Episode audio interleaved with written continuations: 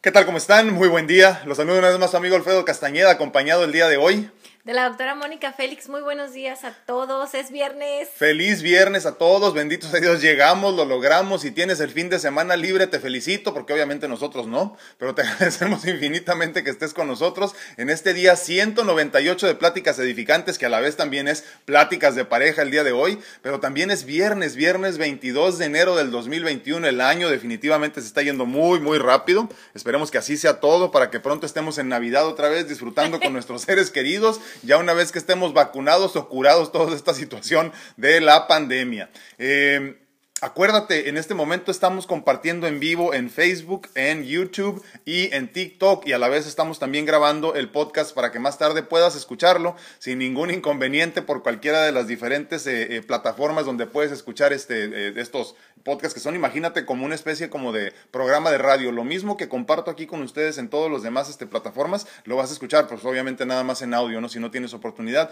búscalo en cualquiera de las plataformas importantes donde puedes encontrar eh, cualquiera de los podcasts que te gusta y ahí estará el mío también, que el día de hoy es el de nosotros. Eh, doctor Alfredo Castaneda, DR Alfredo Castaneda, con mucho gusto. Y por favor, regálanos un like, comparte, por favor. Y si me haces el gran favor para que el algoritmo nos identifique de mejor manera y nos comparta a todas las personas que nos siguen todos los días. Ponle por favor un like, pero sobre todo también regálanos un comentario. Regálanos un comentario para que vea que estamos este, compartiendo entre nosotros, ¿no? Y eso pues obviamente también nos ayuda mucho a nosotros para medir eh, qué tan bien vamos y qué tanto te están gustando los temas que, que con mucho cariño compartimos contigo todos los días. Pues el día de hoy, les repito, me acompaña mi esposa, la doctora Mónica Félix, en estos viernes de pareja que ya tenemos, ¿qué será? ¿Dos meses? Más o menos, ¿no? Como dos meses, como dos meses haciendo con ustedes. Eh, nos da mucho gusto poder compartir nuestras vivencias, nuestras experiencias, nuestra gratitud, la forma en la que nosotros hemos llevado nuestra vida como personas, pero obviamente también como pareja, en esta vida por demás interesante que nos ha tocado vivir juntos y obviamente también por separados como personas. Que no está bien o mal pero lo compartimos para que ustedes pues puedan aprender de nosotros. Sí, que tengan la meta aquí como les digo en este espacio es que tengamos perspectivas distintas, ¿no? Y la única forma de tener perspectivas distintas es de escuchar puntos de vista y formas de vivir distintas, ¿no? Entonces, espero que este espacio te esté sirviendo para alimentarte tanto como a nosotros nos alimenta tu perspectiva y tu punto de vista. Pues el día de hoy vamos a hablar de algo que es muy cercano a nosotros, ¿no? La enfermedad crónica, eh, cuando tu ser querido más cercano, llámese tu esposo o tu esposa, están pasando por una enfermedad crónica. Y es que la enfermedad crónica limita, ¿eh? limita al que la padece, a la familia, de a todos alrededor obviamente, pero sobre todo limita eh, de, de maneras muy extrañas la vida de la pareja, la esposa, el esposo, eh, que desafortunadamente eh, tienen que padecer muchas de las cosas con el enfermo y que decidieron caminar en la enfermedad con el enfermo. ¿no? La enfermedad se convierte en algo mucho más difícil de sobrellevar, eh, desafortunadamente también cuando el enfermo le falta aceptación, lo que platicábamos ya en esta semana, ¿no? desafortunadamente esto del proceso de la aceptación que para muchos de nosotros es muy difícil, sobre todo cuando la vida te cambia de un día para otro y te conviertes en un enfermo crónico, sobre todo a edad que no se considera tan viejo, ¿no? Entonces, nos falta mucha, mucha aceptación como enfermos muchas veces, nos falta mucha fe y muchas veces también, desafortunadamente, valentía, porque nos llenamos de miedo en todo este proceso de enfermedad. Eh, al final de cuentas puedes quebrarte de vez en cuando, pero no debes de permitirte vivir quebrantado todos los días. ¿no? Entonces es obvio que este es un tema muy cercano a nosotros eh, como pareja pero nos encantaría poder compartir con ustedes sobre cómo hemos eh, avanzado nosotros en todo esto, cómo hemos logrado vivir abundantemente por más de 20 años como pareja, conviviendo con la enfermedad crónica, obviamente mía y Mónica, pues soportando, lidiando con todas estas situaciones, ¿no? Es un tema, es un tema complicado. Yo creo que se requiere mucha madurez y sobre todo mucho amor, amor incondicional cuando se da este diagnóstico. Quien cree que no va a cambiar eh, muchas cosas en la vida, en la vida este, de pareja está en un error. Entonces, si tú te encuentras antes de, formalizar este, esa relación, creo que tienes que tener no se trata de valentía, ni se trata de mostrarle al mundo o a, o a, tu ser amado que lo amas y que estás para él para todo. Recordemos que nosotros seguimos siendo seres, este, pues ahora sí que... Eh, que tenemos que ver por nosotros, ¿no? También, entonces, tienes que ver tú también de qué estás hecho. Si tú crees que no puedes, que es algo que no lo puedes ni concebir, creo que en ese momento tienes que decir te amo, me amo, pero hasta caminar para el otro lado. Sí, sí, sí, porque aquí no, no se confundan que yo, que, que, yo, que tú vamos a estar diciendo, no, es que ya estás con él y adelante y vamos. No, no, no. Eh, el mundo eh, es blanco y negro, también puede ser gris, pero también tenemos que entender algo tenemos que saber de qué estamos hechos y qué es lo que queremos vivir. Entonces, si tú ya te encuentras en esta situación y, y este, se les acaba de dar este diagnóstico, lo primero que tienen que hacer es, es pues llorar juntos, eh, platicarlo, pero tú como cuidadora, porque eso somos, ¿no? Este, eh, somos cuidadoras en, en, el camino de, de la enfermedad de, de nuestra pareja. Tienes que ver cómo ¿Qué papel vas a tomar tú? Pero, espérame, espérame, ahorita vamos a entrar a eso. Yo lo que quiero que ahorita me gusta lo que estabas haciendo al principio porque creo que hay algo que es importantísimo que no se habla esta cuestión de que vivimos siempre para complacer a los demás. Y entonces que cuando estás en una relación con una persona a la que no conociste enferma, por ejemplo, y estás en un, en un noviazgo, obviamente, ¿no? O, en una relación incluso donde ya vives juntos, ¿no? Y tú piensas que por el qué dirán te tienes que quedar con esa persona. Mira, yo sé que lo decimos de muchas formas, pero nadie te da de comer. ¿eh? Nadie. Nadie te da de comer, ni van a estar ahí lidiando contigo con la enfermedad. A, a Mónica le pasó en muchas ocasiones, desafortunadamente, una vez que ya estábamos viviendo mi enfermedad, ella se dio cuenta que quedó sola quedó sola porque la gente te, te, te, te apoya, te apoya pero desde y te agradece que estés ahí. Ay, qué bueno que te tiene, ¿no? Qué bueno que te tiene, qué bueno que lo cuidas. Espérate, pero no es mi marido, ¿no? Entonces, sí, aquí es bien importante. Sí, sí, perdón, estamos hablando de ni siquiera cuando nos habíamos casado, eso es lo que, eso es lo que se refiere Mónica. O sea, entonces, ni siquiera, pero obviamente muchas personas se lavan las manos, no porque sea responsabilidad de nadie, ni siquiera de mi padre, por ejemplo, yo lo considero porque tal vez no saben cómo manejarlo. No, no, pero independientemente yo creo que no es una responsabilidad de nadie, sobre todo si eres un adulto, obviamente, ¿no? Entonces, si es si fue mi enfermedad, aunque haya sido hereditaria, es mi bronca, es mi problema, ¿no? Entonces, obviamente nadie tenía que cargar con ello, pero también era muy muy fácil simplemente descansar todos en Mónica y decir, pues ahí está Mónica, ¿no? Que se encargue ella, que lo bañe ella, que lo alimente ella, que lo cuide ella, aun cuando ni siquiera éramos esposos. Ahora, lo que yo te quiero decir es esto, en algún momento, eh, hace muchos años, Mónica estaba en la universidad, ahorita les voy a platicar la historia, ¿no? De, de un, cuando un médico se acercó, eh, es un maestro de ella en la universidad, en la carrera de medicina. Porque tus maestros se vuelven tus amigos, ¿no? O sea, los ves tanto tiempo que, que quieren saber de ti, aparte, este, es muy común que también hagamos muchas reuniones en lugares para estudiar todos y, y platicar acerca de cierta situación, ¿no? ¿Lo platico ahorita o lo platico después? Entonces, este, nosotros éramos novios y creo que te tenían, tenías como un año diagnosticado, meses, ¿no? Eh, y lo primero que me dijo es, ¿pero qué estás haciendo ahí? O sea, sabes? El, médico que era su maestro. Y el médico es este especialista en trasplantes. No puedo decir que era un dermatólogo, ¿no? O sea, era un especialista. Sabía de lo que estaba hablando. Entonces, este, yo estaba comentándole pues que lo habían, lo habían en lista, que los, que todavía no estabas ni en la lista, creo que todavía no estabas ni en la lista porque estabas muy, muy delicado de salud. Entonces, lo primero que me dijo este, es como, oye doctora, este, pero ¿qué estás haciendo ahí? O sea, lo amas tanto, pero, pero qué, y así me lo dijo, ¿qué pedo contigo, no?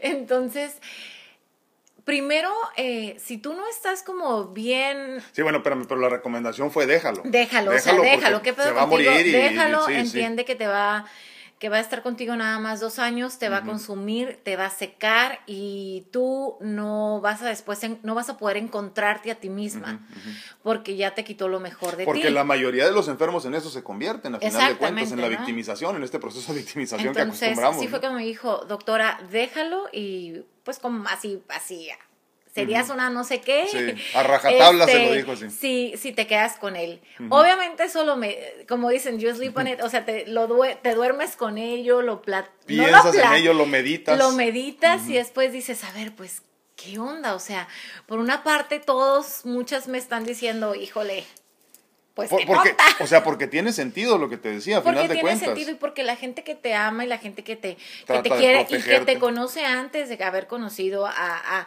o sea, que sabe quién eres, pues, eh, sí se preocupan por ti, sí, siempre van a estar, híjole, esto, lo otro. No les estoy diciendo háganlo, no le- que chequen que no les estoy diciendo háganlo, sino que simplemente tenemos que ver Que tengas la conciencia. la conciencia, eh, los ojos bien abiertos y que te y que veas la película.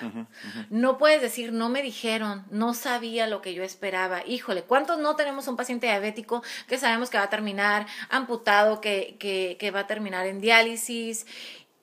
Ni modo que no te platiquen la película de qué va a ser, ¿no? Sí, claro, Entonces, claro. este, o alguien con una esclerosis. Entonces, esto, esto eh, tienes que visualizarlo, no pensando, híjole, es que todo va a ser bien hermoso, todo va a ser bien bonito y Dios nos va a elevar y, y nos va a dar Sí, esa, sí, sí, sí. esa tranquilidad. Obviamente tienes que tener fe, pero sí ver la película, Completa. imaginarte lo peor y decir, yo puedo con esto.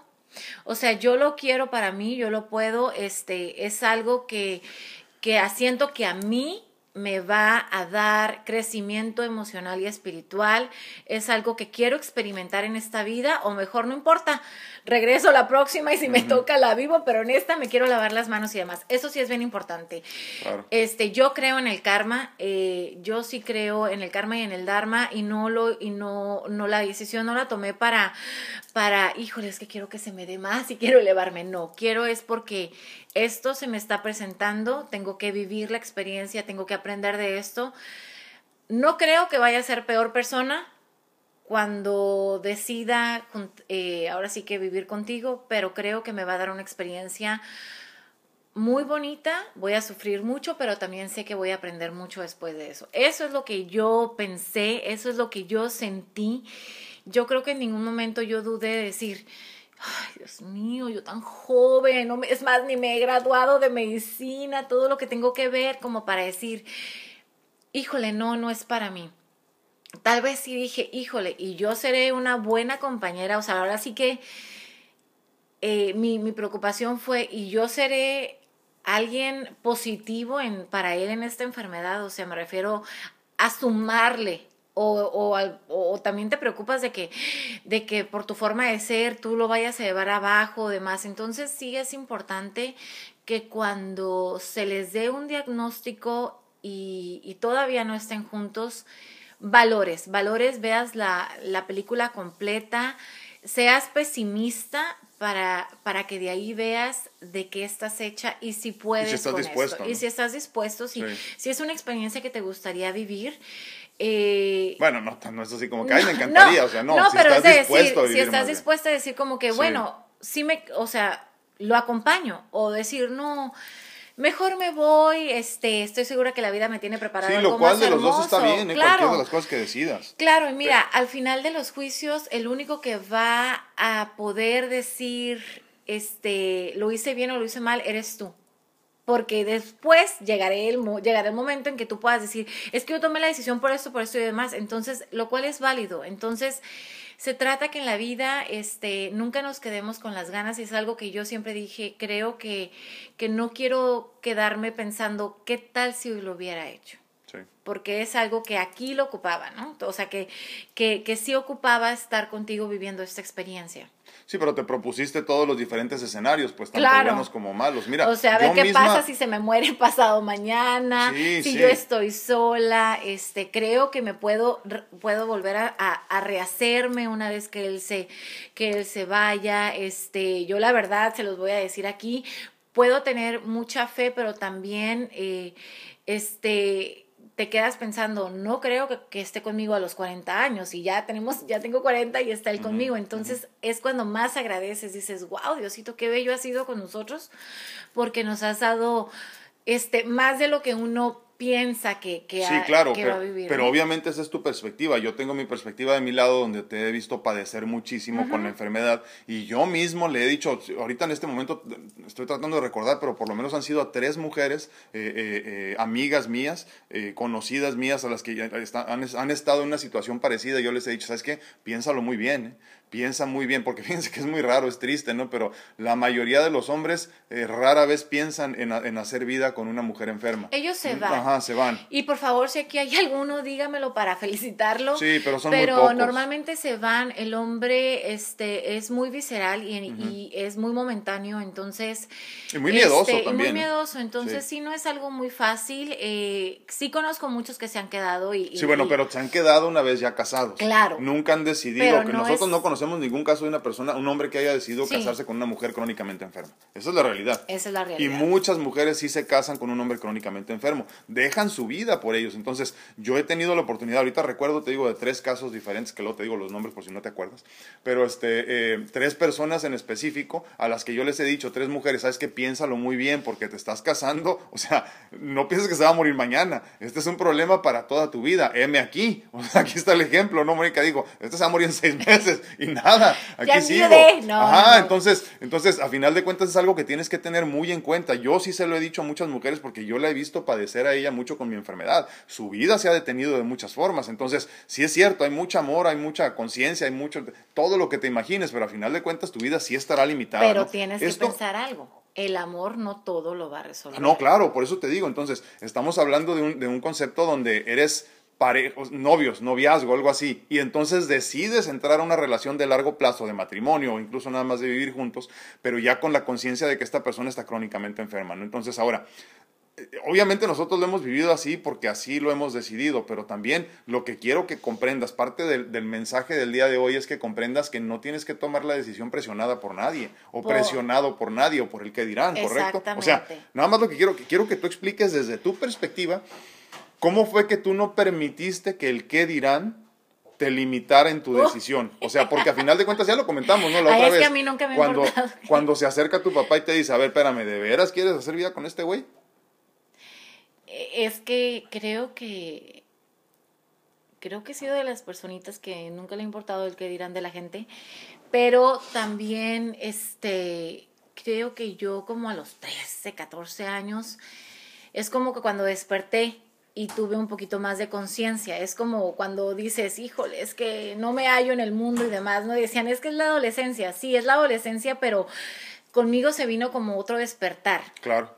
Entonces, este, Que, que, que, que no, fue, no fue tuyo propiamente, sino que No. más bien naciste en la familia correcta. Exactamente, entonces, este, desde ese momento como que no me importó tanto el qué dirá de la gente o, o, o vivir para la gente, sino que uno aprende a vivir creo, para uno. creo que como que tenías una visión más expandida de lo que querías en tu vida ya. Claro, exactamente. Entonces, este, cuando se te da, cuando se te da el diagnóstico, pues obviamente es como muchos tal vez no lo saben porque apenas nos están conociendo, pero te dicen te quedan seis meses de vida. O sea, no crean que nos dijeron, este, híjole, te vamos a enlistar, te van a poner un trasplante y vas a vivir muchos años. Bueno, No. fueron, te quedan seis meses de vida y no hay nada que hacer por Es ti. como llegaste en el momento indicado para que no te diera un, un- un infarto y no estuvieras muerto hace cinco minutos. Llegaste, pero ¿qué crees? Están tan cansados tus órganos que lamentablemente ya no puedes recibir un trasplante. No lo, tu cuerpo no lo resistiría de lo cansado y de lo y de lo este ya agotado que están cada uno de tus órganos. Entonces es te dan seis meses de vida. Tú este, para los que muchos no saben, nosotros ya teníamos, Afro ya me había pedido la mano, hace, ya estábamos comprometidos, ¿verdad? Hace muchos Sí, años. ya, ya. Hace muchos años estábamos comprometidos, entonces eh, la situación es que ya habíamos, yo ya estaba casi, bueno, estaba estudiando medicina y ya habíamos decidido eh, casarnos cuando yo todavía fuera estudiante. Entonces Claro. estábamos viendo salones, estábamos viendo, peleándonos por qué iglesia nos íbamos a, a casar y demás. Entonces, obviamente todo eso se te va, se te va.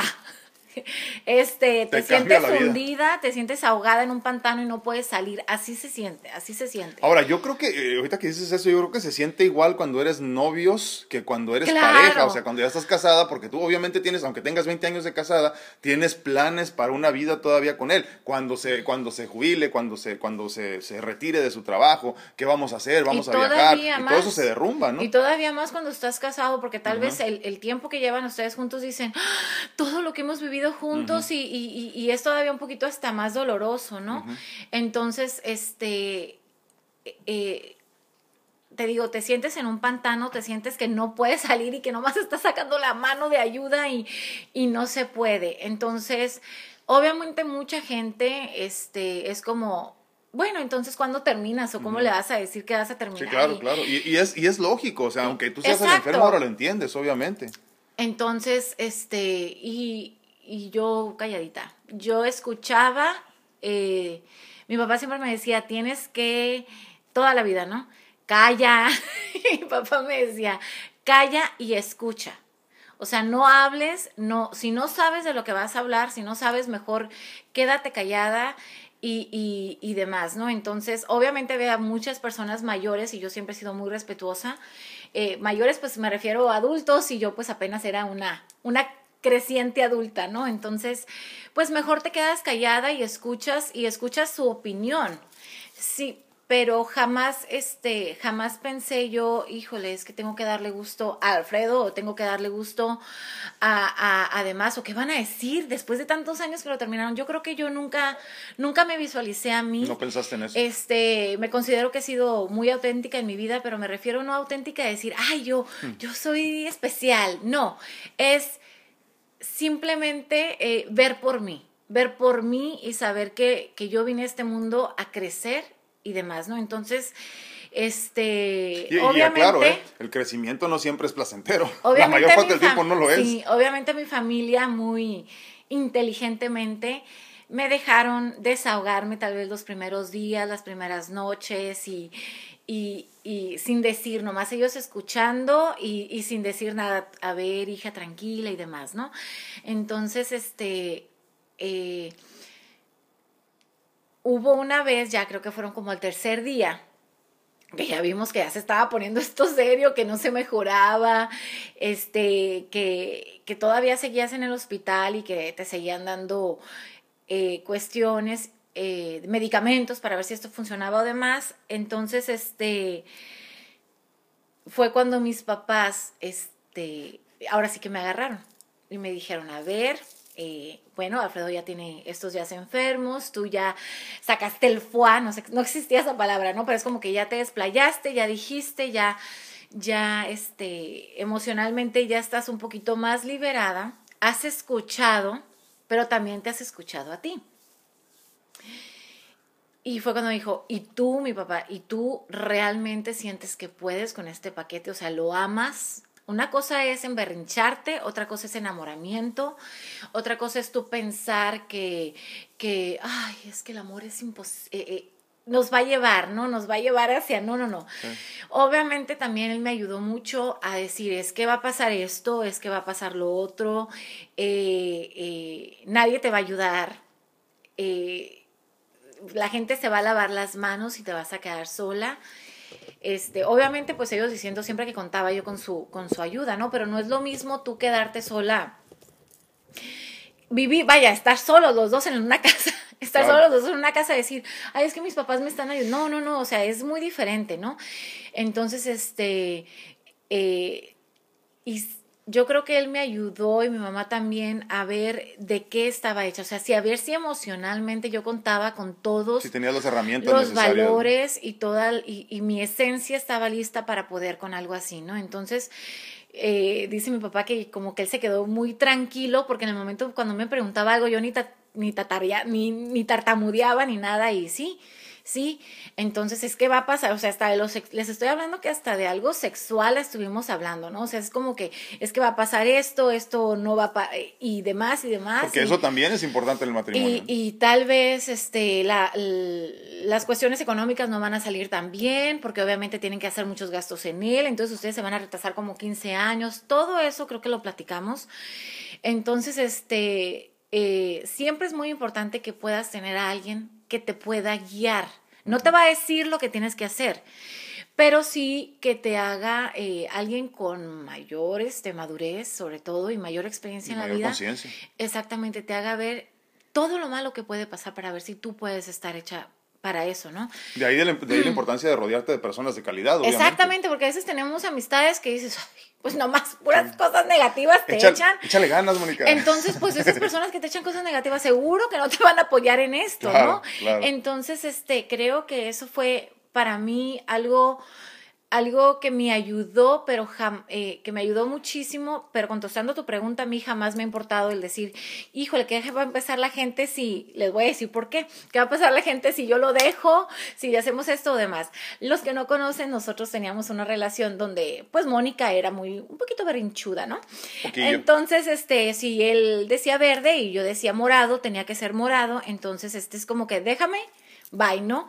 Este, vete a tu casa y después ya que regreses, este, ¿cómo se dice la palabra?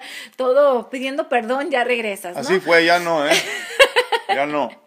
Entonces, jamás me importó, o sea, ni tampoco decir, ay, es que ya terminaron y ya regresaron, eso tampoco, o sea, de ahí yo fue cuando me di cuenta, es que jamás me ha importado, ¿no? sí. Entonces... Y eso es este, bueno, a final de cuentas. Entonces, creo que es bien importante eso, saber que ustedes pueden quieren y se visualizan. Si tú crees que tu forma de ser no puede con esto, es mejor para él, para ti, este, que se despidan, porque esto es tan difícil.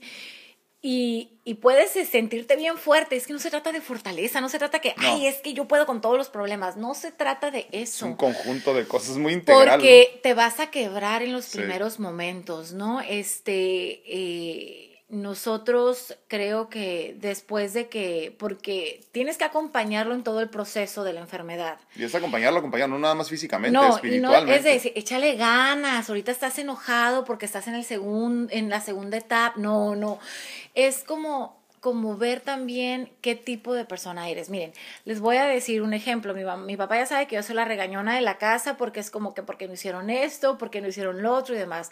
Mi hermano, que también es médico, todo lo resuelve con, sí, todo va a estar bien y demás. Pero yo soy como, las cosas no son así, no sé por qué están haciendo esto, demás lo otro, ¿no? Mis pacientes también no van a dejar mentir aquí, pero este, cuando tú te encuentras en el proceso de, de esto, tienes que también saber qué tipo de persona eres para saber qué, cómo vas a acompañar a tu pareja. Claro. Si vas a ser un pasivo o vas a ser un activo. Creo en el karma, señores. Y yo no quería ser pasiva, ni como novia, ustedes lo saben porque aquí lo platicamos hace creo que hace un mes, no quería ser pasiva porque va a llegar un momento donde va a venir el juicio y yo voy a decir, ay, no, es que lo dejé ser bien a gusto, sí, pero entonces tú para qué servías? Si tú como pareja no le podías ayudar emocionalmente a crecer espiritualmente, entonces tampoco le ayudaste a él a ser mejor paciente y mejor estudiante eh, eh, para ser el mejor disciplinado paciente. Entonces, eh, yo nunca he sido pasiva este, con las personas que me importan. Entonces, aquí sí yo fue cuando dije, bueno, me quedo, pero también es como, pues me vas a escuchar, ¿no? Y, y tenemos que ser equipo y tenemos que y aprovechate que yo estoy estudiando medicina para que yo pueda ayudarte, pero no voy a hacer de que, ay, el doctor lo resuelva. O, o tú, ah, no quieres comer, quieres comer sal, no te preocupes, déjalo. me recuerdas a toda esa gente que tiene una pareja que luego les dicen, no, sobre todo los hombres somos muy de algo me voy a morir, déjame comer lo que yo quiera. Y luego las mujeres terminan cuidándolos por 30 años, ¿no? no. Eso es algo que Alfredo y yo sí lo platicamos. Yo le dije, Mucha inconsciencia. Este, porque obviamente pues el enfermo va a pasar por todas las enfermedades. Y por todos los este, procesos si tú ya decidiste, me quedo, vivimos, este, aprovechar lo que nos quedan. Y a veces la gente piensa bien bonito, ¿eh? A veces piensa, voy a aprovechar los últimos momentos y piensan que va a ser bien bonito como cuando se ven las películas de que van al mar, de que van a la, a la playa y ahí mueren. Para empezar ni dinero hay cuando no, o no se puede viajar, o sea, ¿cuántas veces no, puede, dijeron, no, puedes viajar, no puedes agarrar el avión porque te va a dar un infarto? Es cierto, es cierto, querida querida gente. Entonces, este, No, no, y la cuestión de, la, de los problemas económicos que vienen con la este, enfermedad y todo esto, ¿no? alargando muchísimo aquí, oye. No, sí. Entonces, este, eh, si tú ya decidiste, no pienses que, que, la muerte va a ser como la película de la que acabamos de ver la niña y yo de, Eugenio Derbez, ¿no? Que de verdad va y fallece en la playa la niña. Ay, sí, en brazos. Y, bien bonito, entonces... pero descansando, nunca sufrió, ¿no? Nunca sufrió, sino, ay, se muere. yo creo que mis peores miedos era, híjole, se me va a morir aquí en la cama y yo voy a estar dormida sí, porque y no aparte, me voy a dar cuenta. Aparte tampoco era una, era una muerte placentera, aunque así fuera. o sea, porque pues imagínate, tienes oxígeno, tienes la máquina de la apnea, no, puedes respirar, estás todo seco, todo muriéndote ahí. Exacto. es placentera la enfermedad. Este, si decides, si decides tú ya quedarte, y no decidiste agarrar camino, tienes que ver cómo vas, qué, qué papel vas a tomar, ¿no? O sea, es como cuando se, van, se están casando la parejita y deciden quién va a cocinar, quién se va a hacer cargo de la, de la, de la luz, de los pagos y demás, quién va a limpiar el baño. De, lo cual ya hemos platicado también. Es lo mismo aquí. tienes tú que decidir, tienes tú que ver cuáles son tus virtudes, cuáles son tus defectos, cuáles son tus peores monstruos. Tus fortalezas. Tus fortalezas, también tus peores obscuridades y ver qué papel vas a tomar. Entonces, puede ser de las eh, esposas o esposos que, que victimizan al esposo, a, la al enfermo. Puede ser de los que ayudan y sacan y agarran al enfermo. Puede ser el que te hundes con él.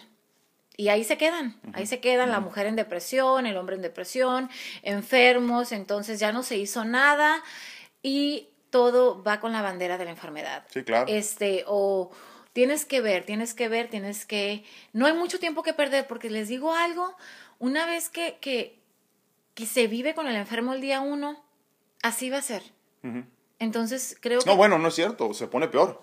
Ah, no, no, sí, pero me refiero, es, es, si tú es como, híjole, así va a ser, porque ese es el papel que ya, ya tomaste y acuérdense una cosa, el que está sufriendo, el que está, que la vida se le está partiendo, se le, se, sus planes Tú podrás sufrirlos, pero el que se le estampa, el que ya todo se le fue a la oscuridad, es al enfermo. Entonces, si tú decides ser ese, ese protector de emoción, hasta de emociones, este, ese papel siempre lo vas a tomar, porque entonces en ese momento el psique del enfermo hace es que esa persona, mi compañera de vida, me va a dar como esa protección. Sí, o sea, a lo que te refieres es que una vez que aceptas tu papel ya no puedes dejarlo.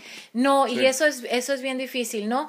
Eh, no sé por qué yo actué así, pero creo que toda la vida ha sido así, ha sido como una mamita, ¿no? Entonces, este, pero creo que, que, que cuando él, obviamente en su proceso de, de en las etapas de la enfermedad, al, al, decirle eso, que tenías 21 años, ¿no?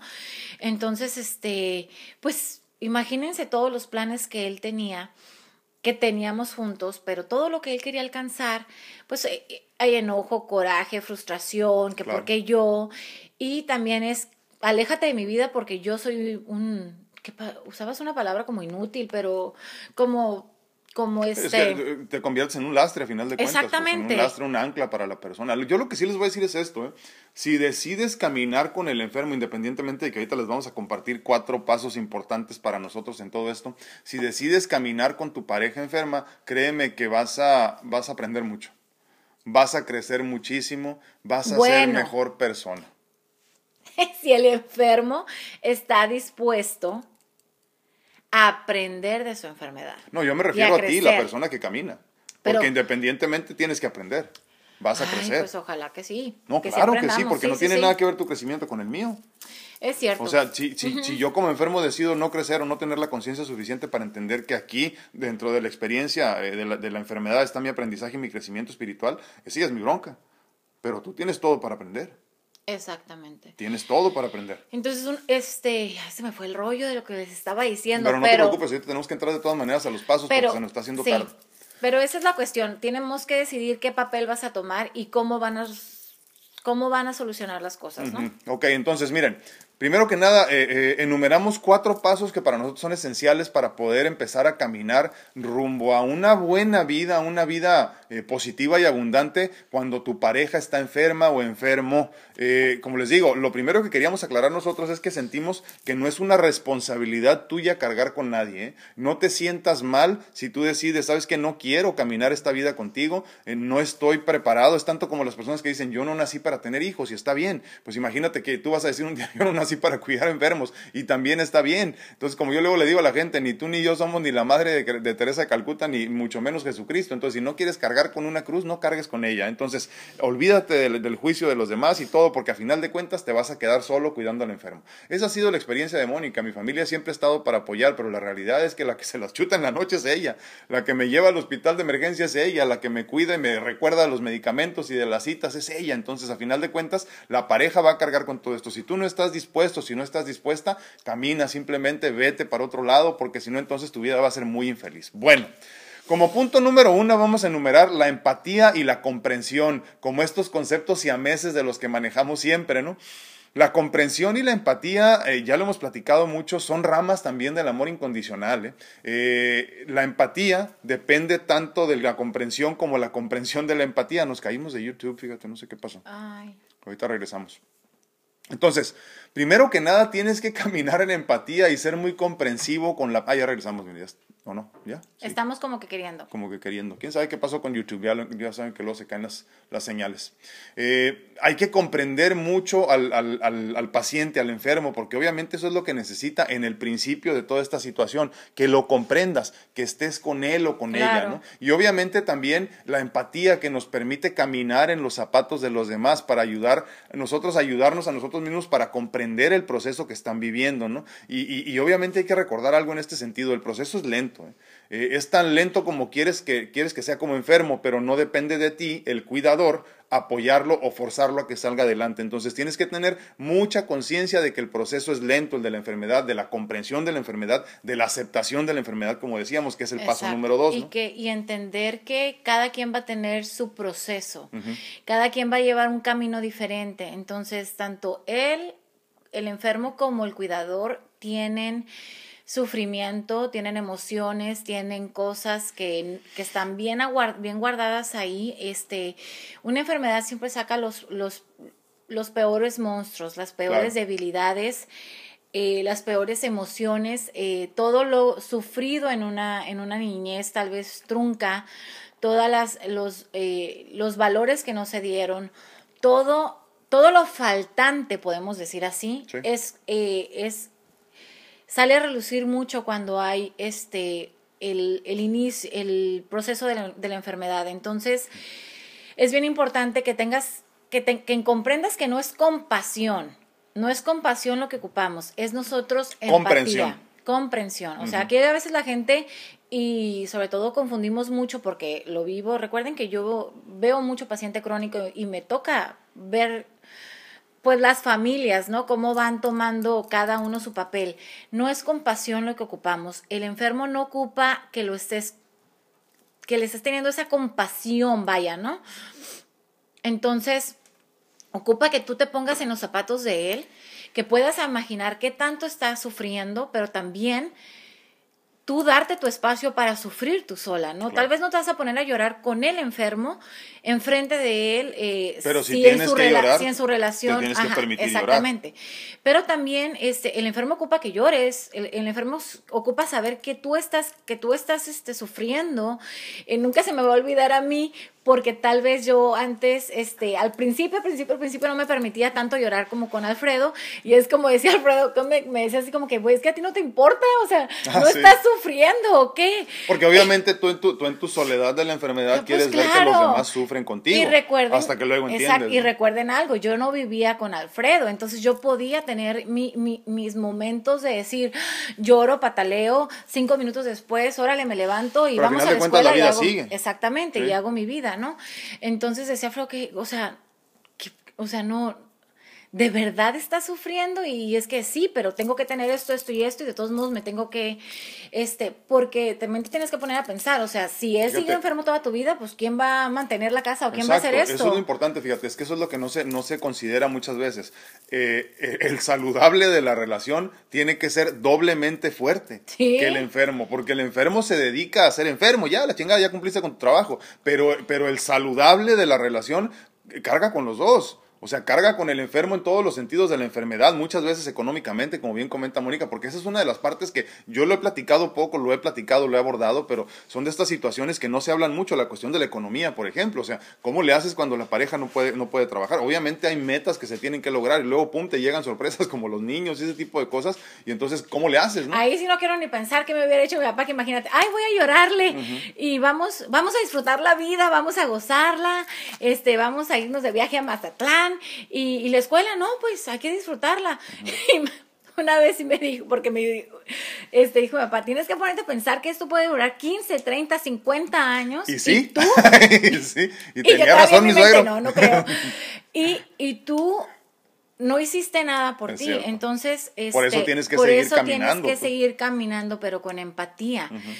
pero y esa empatía que, que, que, tú estás logrando para con el enfermo, que también él sienta que tú te estás preocupando, o sea, al, hacer esa empatía y tú ver por ti, el, el paciente, eh, digo, pues sí, el enfermo se va a sentir más amado porque va a decir, ah, entonces pues a pesar de que no me están llorando aquí todo el tiempo y no están sufriendo conmigo y demás, pues están dedicándose a ver por un futuro, ¿no? Ok, déjame, déjame entrar ahí precisamente al paso número dos, porque creo que lo vamos a conectar muy bien con eso que estás comentando. Y el paso número dos es como hablamos esta semana, la cuestión de la aceptación, aceptación ante todo. Deben como pareja y al unísono aceptar plenamente la nueva vida que les está tocando vivir, valga la redundancia, ¿no?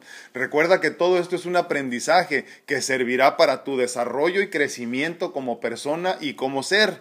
Mientras más aceptación, más felicidad y más paz como pareja y como personas. Por eso es importante lo que comenta Mónica en este momento. Tienes que aceptar para poder empezar a caminar hacia donde te toca. ¿no? Si tú también, como acompañante, este como saludable Ay, como acompañante no como saludable este, sí como el sano este estás en la negación ninguno de los dos va a poder caminar juntos entonces eh, creo ahí que no estamos hechos para eso creo que no estamos hechos para eso eh, no tienes, no se tienen tal vez las herramientas espirituales para poder continuar con eso, porque va a ser más daño, más daño el que se van a hacer a largo plazo, no va a acabar bien. Entonces, esta pequeña experiencia tan dolorosa que les tocó vivir en esta vida, simplemente la echaron, se echó a perder. Sí, no sirvió de nada. No sirvió de nada. ¿Y qué creen? Yo soy de la firme creencia que vamos a regresar y nos va a tocar vivir más duro.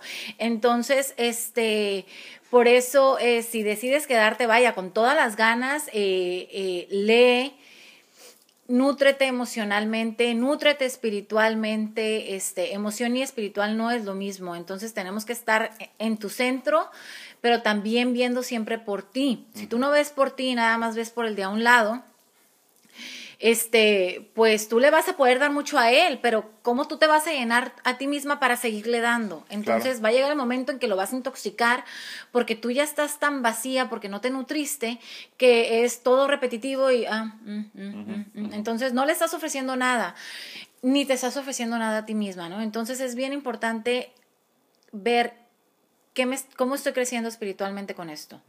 ¿Qué estoy haciendo con esta experiencia? ¿Realmente estoy, estoy aprendiendo y siendo mejor? O sea, no es por qué, sino para qué estoy viviendo esto. ¿no? Siempre es para qué, nunca es porque, bueno. Punto número tres y muy importante. Este es un pochismo, pero lo vamos a tratar de, de, cambiar al español. Y es el famoso tough love. Es como que amor severo sería, ¿no? Y te darás cuenta que de vez en vez tu pareja y obviamente tú también como enfermo o como el saludable van a flaquear, ¿eh? Es aquí donde activamos el superpoder del tough love, del amor severo verdaderamente, donde por amor... Sí, exacto, donde por amor ayudamos a nuestro ser querido a no victimizarse, no le permite sentirse víctima. Tu trabajo, como bien lo comentaba Mónica hace un ratito, ¿no? Es recordarle que es un vencedor. Eh, eh, tu parte, tu responsabilidad es ser eh, como ese mentor, ese coach y viceversa, porque obviamente de vez en cuando te vas a caer tú como enfermo, pero también de vez en cuando el cuidador va a estar vencido, va a estar agotado y va a decir ya no puedo más. Entonces tienes que decirle, échale chingazos por esto, por esto y por esto. Y entonces te conviertes en este coach de vida para la persona, ¿no? Y es que aquí es bien, perdón, es bien importante algo. El enfermo tiene días malos y tiene días buenos, pero el cuidador también tiene días muy buenos y días muy malos. Y se vale, porque los dos son seres pensantes, emocionales, seres espirituales que tienen que, este, uno tiene que estar saliendo, uno espero que así sea, que no se queden los dos ahí, les digo, este, pero eh, te, tienen que ir entendiendo que es normal y se vive un día a la vez. Así como la vida se vive un día a la vez, más, el más una pareja de, con un enfermo crónico. Aquí es un día a la vez.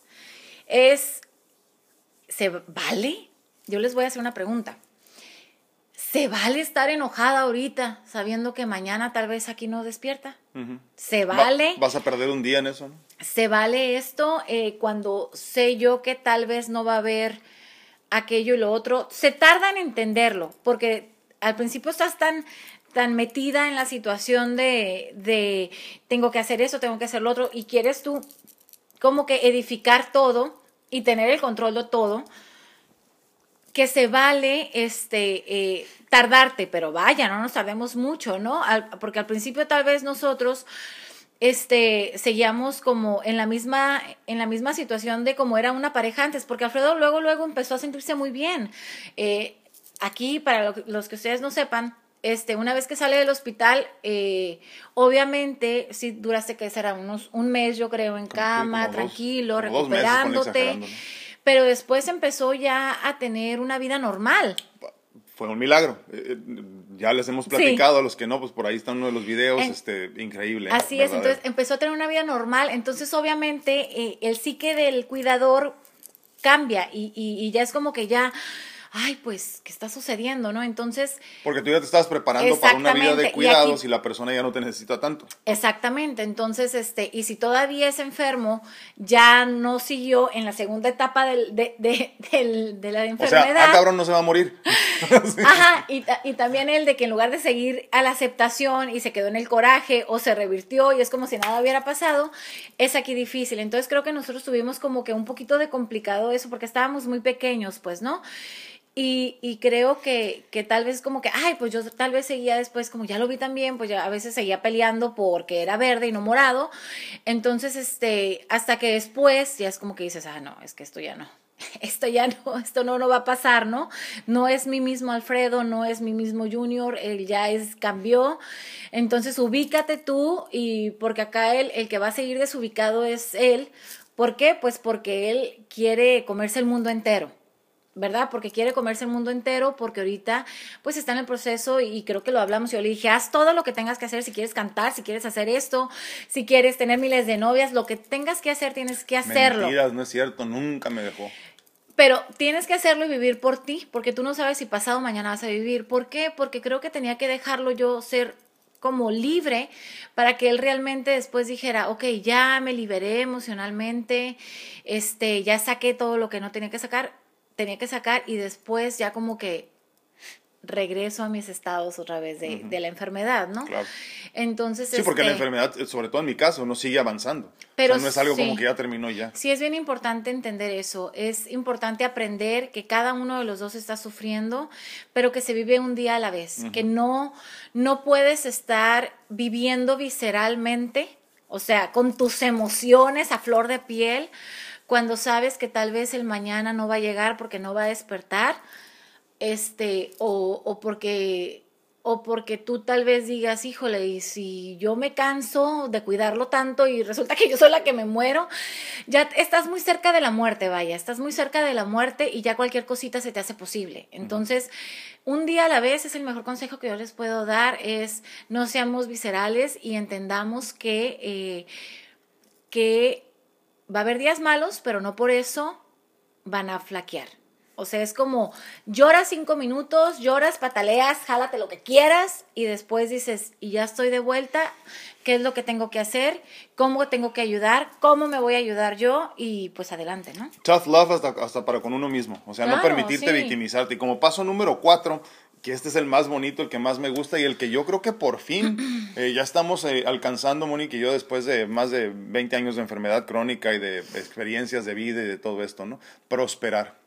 Lo último y lo más importante se logra solo después de haber hecho bien los tres primeros pasos, que es la empatía con la comprensión, comprensión, perdón, la aceptación y el amor severo que le llamamos ahorita, ¿no? Entonces, para poder llegar a prosperar tienes que haber hecho bien los tres primeros pasos, ¿no? Y entonces, después de la empatía y de la comprensión y de la, de la aceptación, perdón, y el tough love, eh, viene la prosperidad. prosperen, perdón, y sean felices, eh, que nada los detenga. a final de cuentas ya se lo merecen. Entonces, ¿qué significa prosperar? Simplemente encontrar tu felicidad personal y como pareja, ya ahora en el caso de nosotros incluso como familia, ¿no? ¿Qué quieres? No se trata de dinero, simplemente ya lo hemos platicado. La felicidad no se mide en dinero, la felicidad posiblemente se mide en éxito, el éxito en felicidad, pero ¿cómo eres, cómo eres exitoso cuando eres feliz y cómo eres feliz cuando eres exitoso? Entonces hay que prosperar siendo exitoso, siendo felices en las metas que te hayas impuesto. Obviamente nosotros hemos experimentado esto muy interesante, ¿no? Como muchos de ustedes que padecen enfermedades crónicas y, y lo han vivido como nosotros. Esto de las, de las metas en la vida, de las, de las perspectivas de vida, de las misiones de vida son continuamente cambiantes. Tú estás en una situación ahorita y al próximo año ya vives otra y tenías planeado esto y luego te cambió por esto y sigues cambiando constantemente. Es un rompecabezas. Totalmente, que... y, no, y, no tiene nunca un final. O sea, le vas poniendo las piezas y dices, ah, chingados, no, pues resulta que ese no era el que sigue. Y entonces aquí la meta es simplemente prosperar, tratar de ser felices. No hay una dosis mágica, no hay una receta mágica para hacerlo, es simplemente lo que a ti y a tu pareja y obviamente a tu familia los hagan felices. Prosperar. Y les funciona, exactamente. Pónganselo así, si no prosperamos, imagínense nosotros cómo hubiéramos estado. Sí, así O sea, yo no me recuerden que yo estaba estudiando medicina, que yo este eh, que Alfredo eh, estaba pues, apenas empezando a hacer una pues una carrera y demás, ¿no? Entonces es como que, ¿y ahora cómo paga? ¿Cómo esto? ¿Cómo lo otro? Entonces, si uno no prospera, no se tiene después lo que, lo que, lo que quieres lograr. Entonces, a pesar de que estemos con, viviendo con una enfermedad en la familia, de verdad, sigan haciendo su rompecabezas, sigan soñando chiquito y el ir soñando chiquito este, te va permitiendo siendo, ser más agradecido. Eh, te das cuenta que pasaste esa meta y después dices, ah, entonces sí puedo soñar más grande. Entonces, y de ahí vas creciendo y vas haciendo más sueños y, y después volteas y dices, ah, canijo, en todo es, en esta enfermedad hemos hecho tanto, no, no nos victimicemos. Y esa es la mejor palabra que yo les puedo, les puedo decir, no a la victimización, este, crezcan, desarrollen emocional, emociones, crecimiento espiritual y este, sobre todo es la cuestión de, de este, amor duro. Amor duro para ti y amor, amor severo para, para, este, para tu pareja, ¿no? Sí, totalmente de acuerdo. Pues bueno, esos son los cuatro pasos que queríamos compartirles. Antes de cualquier otra cosa, les recordamos que estamos en vivo en Insta, perdón, en Facebook, en YouTube, en TikTok y al mismo tiempo grabando el contenido para el podcast para que más tarde lo puedas escuchar. Por favor, regálanos un like, regálanos un comentario para que los algoritmos nos hagan el favor de seguir, de llegar, perdón, a todas las personas que ya nos siguen en este momento. Te agradeceríamos infinitamente. La doctora Mónica Félix se dedica a la medicina regenerativa y antiedad, eh, con énfasis en células madres y con mucha mucha, experiencia, sobre todo en, en, enfermedades crónicas como el cáncer y ese tipo de cosas. Y, este, y, y, yo, pues como ya saben, me pongo a sus órdenes para las mentorías de vida personalizadas y eh, también pues consultas en línea en cuanto a medicina natural se refiere. En este momento vamos a entrar ya a los comentarios. Por ahí había algunos en TikTok. Muy buenos días, TikTok, ¿cómo están? Ya saben, las bromas este, aburridas de siempre que hacen algunos aquí. No sé cómo tienen tiempo para poner tantas, tantas cosas, ¿eh? Eh, ¿Cómo están? Muy buenos días. Saludos. Macy, Macy, ¿verdad? Me parece que sí. Bendiciones, muchísimas gracias. Gracias por acompañarnos el día de hoy. Muy buenos días a todos en YouTube. ¿Cómo están? Normita Rodríguez dice, y saludos, saludos por acá también, dice, me imagino que andaba en, Facebook. Eh, a todos los del grupo les mando uh, salud, saludos a nuestra amiga Juanita del departamento 33. Ah, mira, gracias. Sí, dice Juanita que ya le iban a hacer el estudio, ¿no? Para poder, este, el análisis de, de, COVID para ver si ya la podían operar. A, la arquitecta María Elena desde Culiacán, saludos de Culiacán. Mis queridos Mónica y Alfredo, muchísimas gracias, tía comadre. A papá y a mamá Chava. Dice aquí presente los abuelos Chava y Jorge. Un abrazote a los abuelos Chava y Jorge. puro cañón, mis abuelos también siempre apoyándonos también. Laurita Esparza, buenos días, saludos para todos. Muchísimas gracias, Laurita. Un abrazote desde Dallas, Texas. ¿Dónde andamos? ¿Quieres leer algunos de, Facebook? Déjame ver dónde estoy y te digo. Y te digo, no, tengo yo a Memo. Memo Solter, muy buenos y bendecidos días a todos. Mi hermano, ¿cómo estás? Muy buenos días. Eh, Jorge Arturo Chávez López, saludos, mi hermano, ¿cómo estás? Un abrazote hasta Tepigna y Arit. Esther Aranda Martínez, hola. ¿Por qué tan triste? no, hombre, ¿por qué? No, estábamos, estábamos tristes supuestamente, ¿no? Cuando, cuando estábamos empezando. Ah, yo creo por eso, sí. Y es que a mí no me gusta hablar, entonces estaba como que sacando fuerzas. Lo que pasa es que, miren, siempre dejamos por lo menos este, pasar como minuto y medio para que se contacten todos, para que se conecten todos y ya no tener problemas con las conexiones. Una vez que ya se empiezan a conectar todos, para que no se pierdan de nada de la plática, eh, porque ya sé que luego se tarda en, llegar la, la, la notificación notificación. Acuérdate, pícale sobre todo si estás en Facebook, ve a la, la, campanita ahí, también a la campanita acá, este, y follow y todo eso para que, para que te diga cuándo entramos en vivo, todos los días a las 9 de la mañana, ya saben, del, lunes a viernes, perdón. perdón. Y, este, y, y, a los que no les aparece a tiempo, pues obviamente se van conectando después y se pierden parte del, del, del, de, pues, del principio sobre todo, ¿no? Entonces por eso nos tardamos un poquito para empezar a platicar. No decimos nada para que nadie se pierda nada, en lo que se conecten ya nos vamos. Este, ¿dónde? Magda este, me quedé con Esther. Ah, ok, dale. Magda Villalpando, muy buenos días, bendiciones. Juanita Perales, hola, buenos días. Norma Rodríguez, buen día, doctor. La paz de Dios con usted y su familia. Muchísimas gracias. Mari, buenas tardes. Este, Cheche. Cheche. Saludos, mi hermano, ¿cómo estás? saludos y saludos también para mí. Eh, Zenaida Córdoba, buenos días, doctor. Saludos a todos, mil bendiciones para todos. Me da gusto verlos otra vez. Gracias, igualmente, Zenaida, un abrazo. Juanita Perales, doctora, ¿por qué esa cara? Así tengo la cara. Así es ella, es muy Tengo la cara enojona. Es muy seria. Sí. Esther Aranda, espero que todo esté bien, los veo tristes. Ay, ¿qué estaba pasando? Carlos Alcántara, muy buen día, saludos, dice. Norteñita Martínez, buen día, bendiciones. Maclovia Aja dice muy buen día. A mi prima Brenda Manríquez dice good morning, muy buenos días, prima. Good morning. ¿Tienes ahí a Marcel López? A Marcela Fabiola López dice, hola, muy buenas tardes, día fresquito aquí en la quinta región de Chile. Dice, nuevo día de agradecimiento a Dios por la vida y salud. Muchísimas gracias por acompañarnos, Marcelita, y totalmente de acuerdo, ¿eh? un día más de vida, hay que ser agradecidos. Saraí Silva, ¿tienes? No, tampoco. ¿Dónde andas? Pero no te ves hasta abajo. Ah, sí. Hola, muy buenos días. Dios los siga bendiciendo siempre. Muchas gracias por compartir sus experiencias de vida. Dale muchísimas gracias, ahí. Verónica Arellano, buenos días. Verónica Gutiérrez, saludos y buenos días.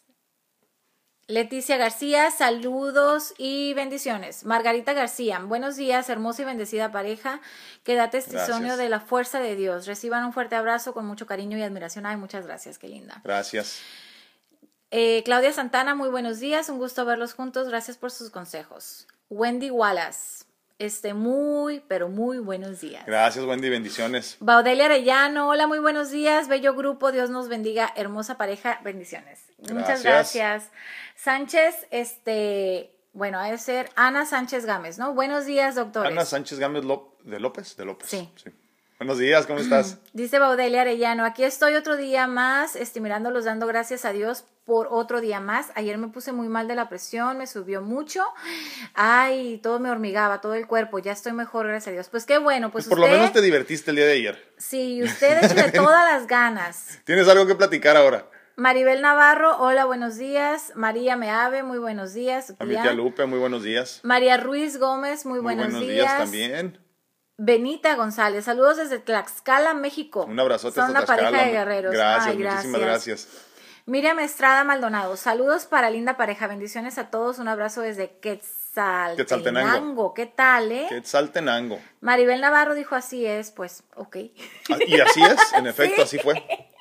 Así fue totalmente. Araceli Alcántara, muy buenos días, doctor y doctora. A todo el grupo, gracias por compartir sus bellas y fuertes experiencias. Bendiciones. Afortunados por ese crecimiento, a veces con mucho dolor, pero agradecida con Dios en crecimiento de mi fe. Al final vale la pena.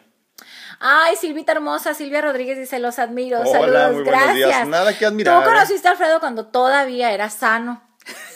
De la, mi amiga de la prepa. Cuando todavía tenía sí, cuando Brenda Manríquez dice, never, give, up. Never. Este, Marcela Fabiola López dice, el amor incondicional y tú eres un ser con raciocinio. Tú decides qué camino tomas y ahí nadie debe meter la cuchara. Este camino es de experiencias. Nadie dijo que sería fácil, pero es parte del camino. Si a mí me tocara, le haría caso a mi corazón. así es. Es cierto, y no hay más ahí.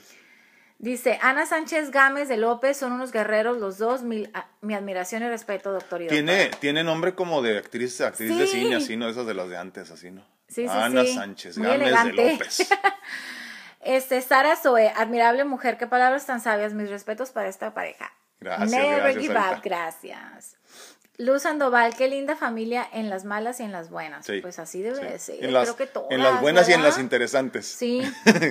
Brenda Manrique, siempre debe haber un gran hombre para una gran mujer y ese es el ejemplo perfecto. Ay, gracias, tu primita. Gracias, gracias, primita. Patti López, muy buenos días, doctores. Saben, en mi relación, a pesar de que no soy muy que no soy muy enferma crónica, gracias a Dios, desde novios le ha tocado a mi marido estar a mi lado con mis males. Jejeje, pero créanme que es un amor de enfermero, pero por así decirlo, al hombre que tengo a mi lado. Y él sabe que yo estaré ahí para cuando lo necesite. Ay, pues mira, ahora sí dijimos que qué bueno que Sí, sí, sí, totalmente. un abrazo, Patito, gracias. Este, Saraí Silva, al final que menos culpa tiene es el enfermo. Qué difícil aparte lidiar con eso, a pesar que esté causando molestias. Pues el pensar que está causando molestias. El pensar que esté causando molestias. Sí, sí, es cierto. El sentimiento de culpa. Sí, y tienes que lidiar con eso, tienes que aprender a trabajar con ese sentimiento. Así es. Que luego la gente se aprovecha también de eso, pero bueno. Giliana. Lupita, Lupita González, ¿no tienes? No. Hola, buen día. Este tema está muy interesante. Saben, yo tengo nueve años de casada y siete de que mi esposo le diagnosticaron esclerosis múltiple. Ay, hablando de eso. Ha sido difícil, pero gracias a Dios fui, uh, fue a tiempo el diagnóstico. Él está controlado desde el principio. Toma fin, fingolimod. ¿Fingolimod será? Sí, fingolimod. Fingolimod de 5.5 miligramos. Eh, no ha tenido brote muy activo y él sigue trabajando. Ha sido difícil, pero Dios es nuestra Ay, que Dios le dé mucha. Este, acuérdate que esta cuestión